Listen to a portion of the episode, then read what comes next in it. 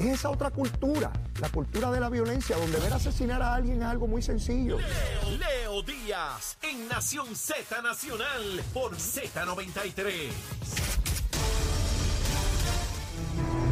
Buenos días, soy Carla Cristina informando para Nación Z Nacional de los titulares. La oficina del Contralor Electoral multó al portavoz de la minoría del Partido Nuevo Progresista en la Cámara de Representantes, Carlos Johnny Méndez, debido a irregularidades durante las elecciones de 2020, cuando su comité de campaña aceptó pagos en efectivo mayores a 250 dólares, lo que implica una infracción a la ley para la fiscalización del financiamiento de las campañas políticas, mientras el panel sobre el fiscal especial independiente informó ayer que archivó el caso contra el exalcalde de Santa Isabel, Enrique Questel, y otros funcionarios del municipio por una alegada malversación de fondos públicos y omisión al cumplimiento del deber por una designación que se realizó en su ayuntamiento. Y en otros temas, la Oficina del Comisionado de Seguros emitió ayer una carta normativa para priorizar el manejo de las reclamaciones de sectores de primera necesidad y obtener una mejor respuesta de la industria de seguros. Por su parte, la directora ejecutiva de la Asociación de Salud Primaria, Alicia Suárez, hizo un llamado ayer al gobierno para que considere a todos los centros de salud primaria 330 como infraestructura crítica de salud. Y en temas internacionales, el Ministerio de Exteriores de Irlanda sostuvo ayer que el gobierno británico tiene ahora la voluntad de entablar un diálogo honesto, abierto y serio sobre el protocolo de Irlanda del Norte, incluido en los acuerdos del Brexit. Para Nación Z Nacional les informó Carla Cristina. Les espero mi próxima intervención aquí a Z93. Hablándole claro al pueblo. Nación Z Nacional, soy Leo Díaz. Buenos días a todos. Leo Díaz en Nación Z Nacional por la Z. Y estamos de regreso aquí en Nación Z Nacional. Miren la pausa. Escuchamos Lágrimas Negras. Estoy buqueado con la canción, ¿sabe? Cuando esa canción arranca y dice, aunque tú me has dejado en el abandono. Mire, yo no tendré la mejor voz, pero tengo la mejor inspiración. Olvídese de eso. Esto es una chulería. En otra parte dice, si tú me quieres dejar y yo no quiero sufrir, contigo me voy, mi santa, aunque me pueda morir. ¡Ajá! ¡Alábalo! ¡Alábalo! Leito Díaz también canta. Seguro que sí. Hacemos de todo. Le hacemos un rancho a cualquiera, ¿sabe? Mire, dejen dejar el vacilón este ya. Ese Miguel Matamorre que escribió la canción. Así, Le, señor. pre- le preguntó a Doña Luz. Ah, Ahí fue la inspiración. Ahí está, ahí está. Mire, y tenemos ya en línea telefónica a la secretaria de la Gobernación, Noelia García. Secretaria, saludo, ¿cómo está usted? Muy buenos días, Leo, a ti y a todo el que te escucha. Muchas gracias por estar con nosotros, secretaria. Básicamente queremos repasar con usted eh, eh, cómo está la situación de la reconstrucción y la atención de la emergencia, particularmente en el área sur de Puerto Rico. Eh, las cosas que apremian, por supuesto, son en cuanto a la energía eléctrica y, el agua. ¿Cómo estamos en, en esta hora, secretaria, por favor? Pues mira, al momento, si bien es cierto que tenemos 92% de clientes de la AAA con servicio y eh, de energía eléctrica 80%, el área más afectada es el área sur. Tenemos eh, Guánica, Peñuela, Lajas y Sabana Grande con cero o un poquito, un por ciento bien bajo eh, de electricidad. El municipio, dentro de todos los más afectados, eh, Salinas, ya logramos un sobrepasar el 50% de electricidad. Ayer yo lo estuve visitando, eh, corroborando las brigadas que estaban allí trabajando, identificando áreas donde verdaderamente había que redoblar esfuerzos. Y estamos eh, eh, atendiendo contundentemente ahora a esos municipios que están en el cero para sacarlos de ese cero, elevarlos a un por ciento que puedan comenzar a, a restablecerse y seguir intensificando la restauración en todas las líneas ya, eh, básicamente de distribución. Eh, secretaria, estuve leyendo esta mañana en la prensa que particularmente hay un problema de la infraestructura de energía eléctrica, distinto a lo que ocurrió en el área metropolitana, que era una cuestión de energizar. Allá hay problemas de infraestructura, tanto de acueductos como de la Autoridad de Energía Eléctrica. Eh, ¿qué, usted me diría en cuanto a cuáles son las expectativas de que llegue eh, la energía eléctrica a esos sectores? Estamos hablando de, de tres días, de una semana, más o menos, eh, secretaria. Pues mira, la realidad es que podemos hacer proyecciones, Ajá. pero cada calle, cada urbanización, cada sector eh, tiene sus retos particulares. ¿ok? Eh, hay campos traviesas, hay líneas eh, con unos empates, ¿verdad? Este, eh, eh, eh, particulares Sí. y, y sencillamente no podemos ir allí a volver a hacer un empate. Tenemos que ir allí a sencillamente hacer un sistema más resiliente. No va a ser la sustitución que queremos a largo plazo. Claro. Esa viene con diseños nuevos, con estrategias nuevas y con una modernización e innovación. Pero el que pongamos ahora por la emergencia no puede ser igual a lo que estaba antes. Sí, sí. Eh, todavía, ¿verdad? Eh, y hay que decirlo porque nuestra realidad de isla es esta. En el fin de semana vienen ahora lluvias, los terrenos están saturados, eh, los derrumbes y los deslizamientos eh, pueden continuar ocurriendo. claro. Así es que tenemos que, que trabajar con los recursos que tenemos, que, que, que son muchos, y con la intensidad que caracteri- caracteriza al puertorriqueño de sencillamente seguir, seguir, seguir hasta que sencillamente resolvamos la situación. Pude ver en las redes sociales la visita que usted hizo a Ponce, al alcalde. Vi al alcalde muy emocionado con la visita suya. Eh, le agradeció infinitamente y, señaló algo que, que me llamó la atención porque muchos sectores de opinión pública no, no han querido destacarlo. eh, y es como el alcalde agradecía que usted desde el día uno, particularmente usted, había estado junto a los ponceños y a él en comunicación atendiendo estos asuntos. Secretaria, esa, eso que usted recogió y que yo vi en las redes sociales, ¿eso es lo que usted recoge en los demás municipios que están en esta situación que usted ha visitado? El gobernador nos ha dado un ejemplo y nos ha dado eh, la, la instrucción y es clara. Nosotros no podemos estar estableciendo estrategias desde las oficinas. Para establecer estrategias que verdaderamente transformen, tenemos que ir, tocar, abrazar y ver la necesidad para entonces empujar todo lo más que nosotros podamos con todos nuestros recursos para tener resultados. Hay que tocar y abrazar la necesidad para verdaderamente transformar.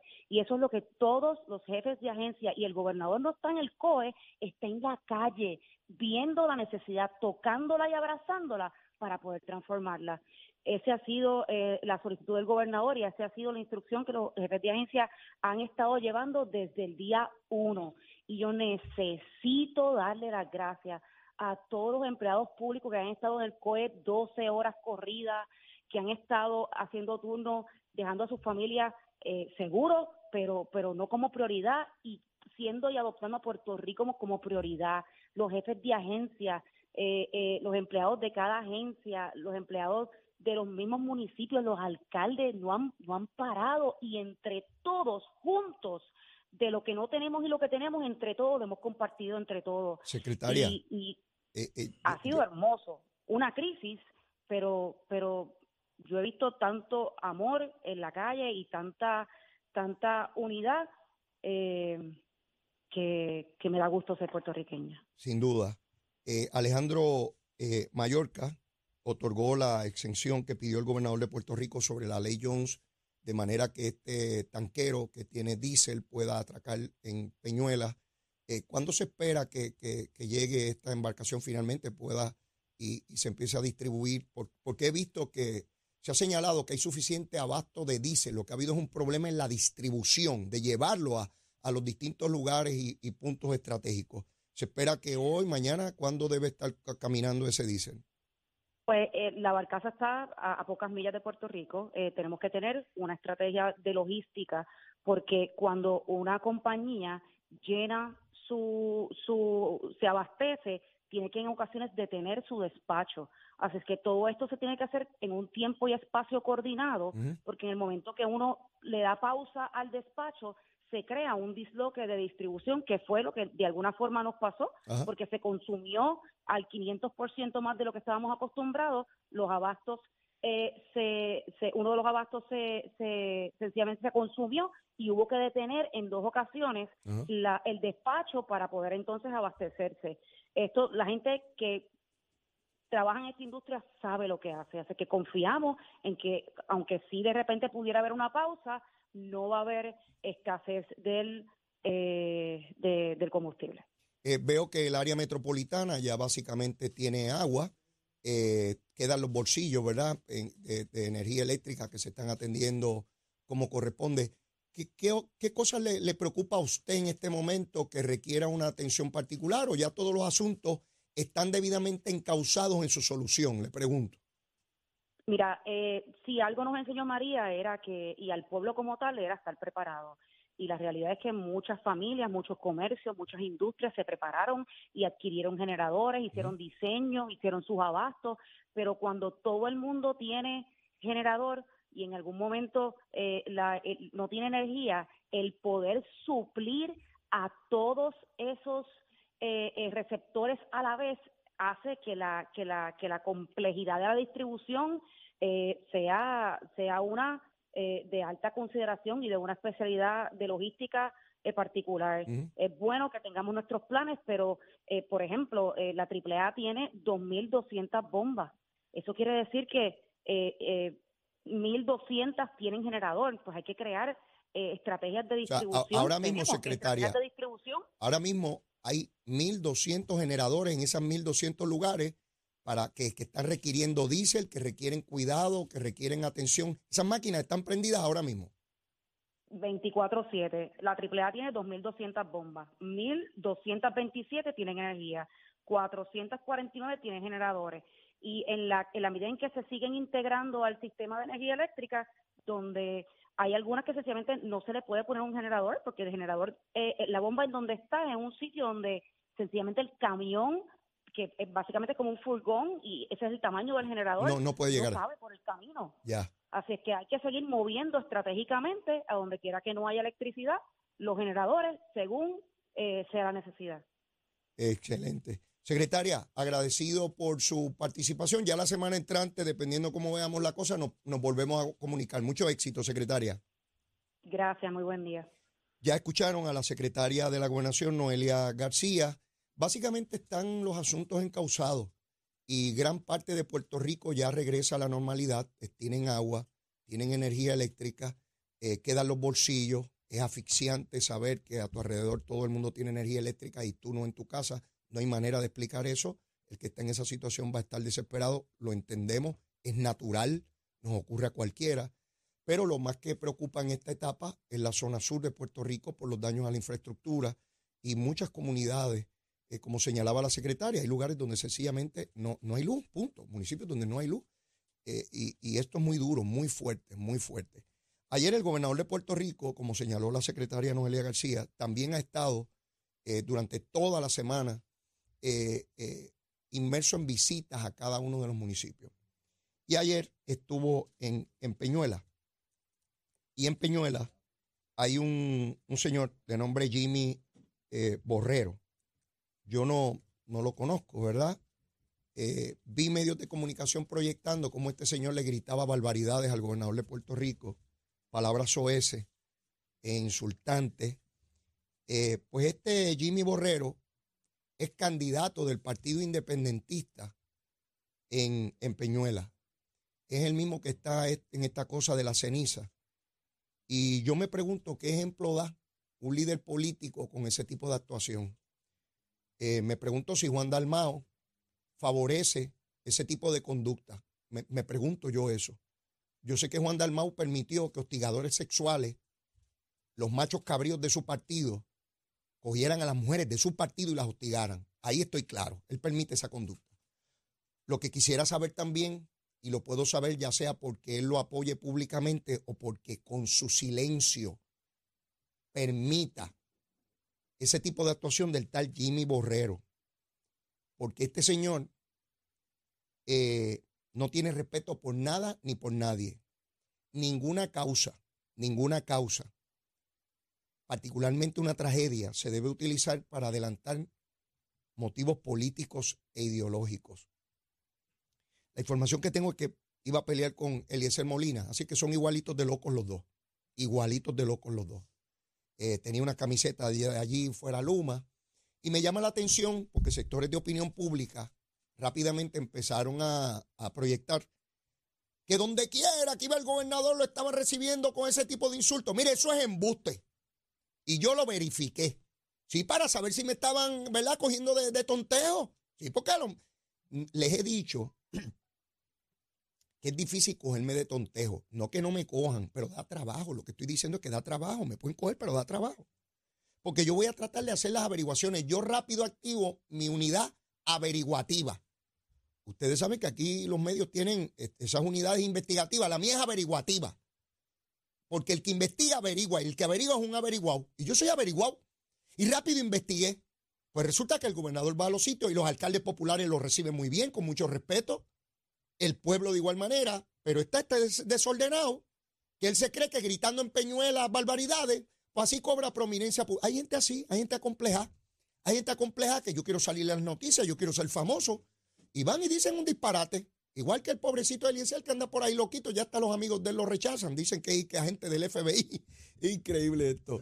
Ahora salió por ahí un video diciendo barbaridad, ese muchacho necesita ayuda. Pero bueno, a lo que voy es que no nos cojan de tontejo. Lo importante es qué ocurre en la opinión pública, cuál es la verdad, la que sea, la que sea. Y con esa verdad tomamos determinaciones, pero no es como querían proyectar en, los, en algunos medios de comunicación en Puerto Rico. De igual manera, el huracán este en la Florida, pues ya ha dejado a más de dos millones de personas sin energía eléctrica. Sí, eh, allá en los americanos, allá también se va la luz cuando pasan huracanes.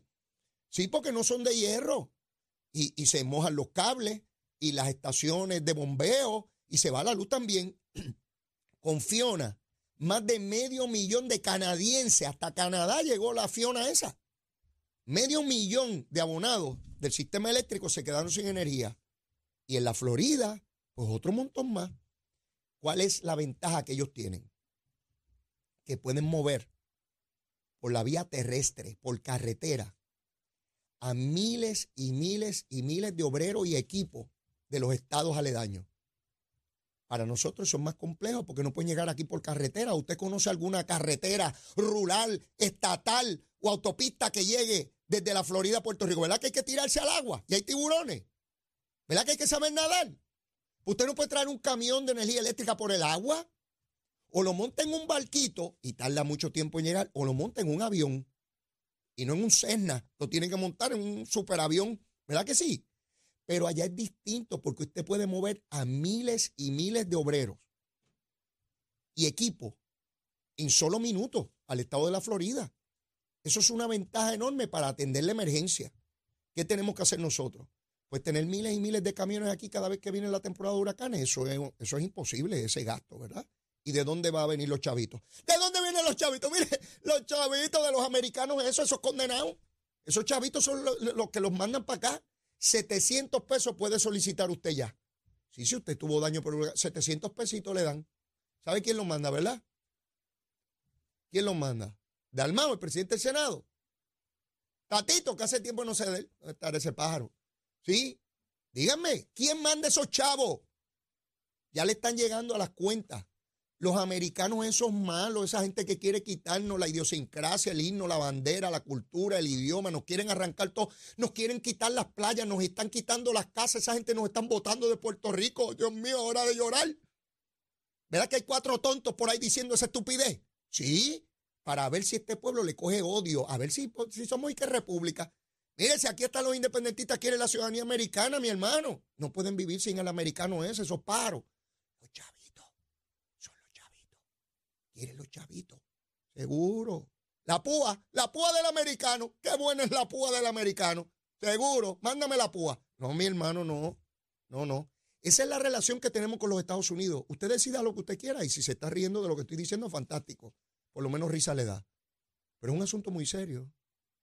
Tiene que ver con el futuro de esta isla y nuestra gente. ¿Cómo nos aseguramos nosotros de que en todo momento tengamos la ayuda que corresponde? Los huracanes van a seguir pasando por aquí, ¿sabe? Nosotros nos vamos, porque nosotros nos vamos de este mundo en algún momento, pero se quedan nuestros hijos, nuestros nietos, nuestros bisnietos. Y yo no quiero que un desastre natural haga que se tenga que ir todo el mundo de esta isla, ¿verdad que no? ¿Quién envía el dinero para la reconstrucción? Los chavitos. Y todo el mundo los pide. Populares, PNP, independentistas, victoriosos, dignidosos, independientes y el monito de Santurce también para el guineito. Todo el mundo pide sus chavitos. Todo el mundo pide sus chavitos. Sí, todo el mundo quiere los chavos. ¡Ay, que lleguen rápido! Están tardando mucho los chavos. Están tardando mucho los chavos. Mil millones más están pidiendo para la ayuda del PAN para los puertorriqueños. Mil millones de dólares. Hay legisladores federales, la senadora de New York. Mil millones de dólares. ¿Usted sabe lo que es mil millones de pesos? Yo ni sé. Son un montón de chavos. Muchos y muchos y muchos. ¿Para darle qué? comida a la mitad de nuestra población que depende de la tarjeta del PAN. Salud a la mitad de la población de Puerto Rico que depende de la tarjeta de salud. Esto no es un juego. Tiene que ver con el futuro, tiene que ver con el progreso de esta isla y su gente. ¿De quién depende? No de los alborotosos, no de los que insultan. Con insultar no resolvemos nada, ni con gritería, ni con huelgas, ni con paro, ni... Es con la igualdad, teniendo plenos derechos y exigiendo lo que nos corresponde, no a discreción, no porque el presidente es buena gente, no porque el senador federal es buena gente. A mí no me interesa si son buena gente o no, me importa un pepino. A mí me interesa mis derechos, no importa quién sea presidente, demócrata o republicano, no importa si la mayoría es demócrata o, republicana en la Cámara y el Senado Federal, que son mis derechos exigibles de inmediato y ante los tribunales, como corresponde. Mire, estoy, mire, con lágrimas negras, llévatela, chero. Buenos días, soy Carla Cristina informando para Nación Z Nacional. En el tránsito continúa el tapón en algunas de las vías principales como la autopista José Diego en el área entre Vega Baja hasta la salida hacia el Expreso Las Américas. Se entiende que hay un carril cerrado, notifica que el carril de Dorado a Bayamón está cerrado por un fallo en el sistema eléctrico y se dice que el tapón es descomunal. Además, hay tapón también en la 165 en Levitown y más adelante entre Cataño y la entrada a Guaynabo, esto a la altura de la intersección con la PR 22. Algunos tramos de la PR5 y la 167 en Bayamón, la avenida Los Más Verdes entre la American Military Academy y la avenida Ramírez de Arellano, esto en la zona de Guaynabo, el expreso Aldorite de Castro, desde la confluencia con la avenida Sánchez Vilella hasta el área del aeropuerto y más adelante cerca de la entrada del túnel Minillas en Santurce, la carretera 199 o las cumbres en Cupé y la autopista Luisa Ferré en Caguas y la 30 entre Juncos y Gurabo. Más adelante actualizo esta información para ustedes. Ahora pasamos con el informe del tiempo. El Servicio Nacional de Meteorología nos informa que una vaguada que se encuentra en el sureste del Mar Caribe está trayendo humedad adicional, mientras que una baja presión en los niveles altos de la atmósfera también traerá condiciones inestables, por lo que se espera que aguaceros y tronadas se desarrollen sobre nuestra región hoy con algunas cantidades de lluvia fuerte en algunas áreas localizadas, mayormente en el oeste, noroeste e interior de la isla, pero no se puede descartar una línea de aguaceros y tronadas sobre el oeste de San Juan. Los vientos estarán entre 8 y 12 millas por hora con ráfagas más fuertes cerca de esas tronadas, mientras que las temperaturas altas fluctuarán entre los 90 grados en las costas del norte y sur y los altos 70 en las áreas montañosas. La humedad en el ambiente aumentará a medida que se acerque el fin de semana y se pronostica que este patrón de tiempo continúe hasta por lo menos el sábado. Más adelante les comparto el pronóstico marítimo para Nación Z Nacional. Se informó Carla Cristina. Les espero mi próxima intervención aquí en Z93.